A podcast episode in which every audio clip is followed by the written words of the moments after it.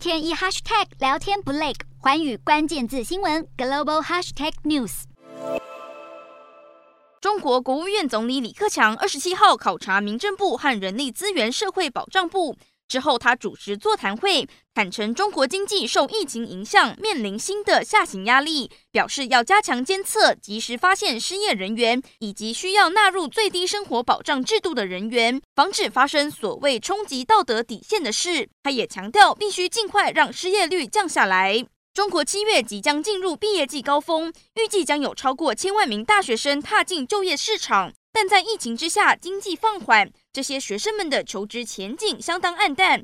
失业率恐怕不减反增。中国当局为了避免防疫过于严苛，影响经济和民心，月初宣布新的九不准政策，防疫措施相对宽松，也代表李克强的旧经济派明显和习近平的清零派背道而驰。习近平不计代价坚持清零防疫的做法，已经引爆广泛民怨。九不准政策的推动显示，习近平的权力出现动摇。专家分析，中国高层已经达成平衡，支持习近平的领导以及李。克强的经济措施，这种双头蛇内斗的情况恐怕会持续到二十大。而随着二十大逼近，急下礼上的传言甚嚣尘上。不过，即便李克强真的上位，只顾经济不进行根本的政治改革，也未必能将中国拉出泥沼。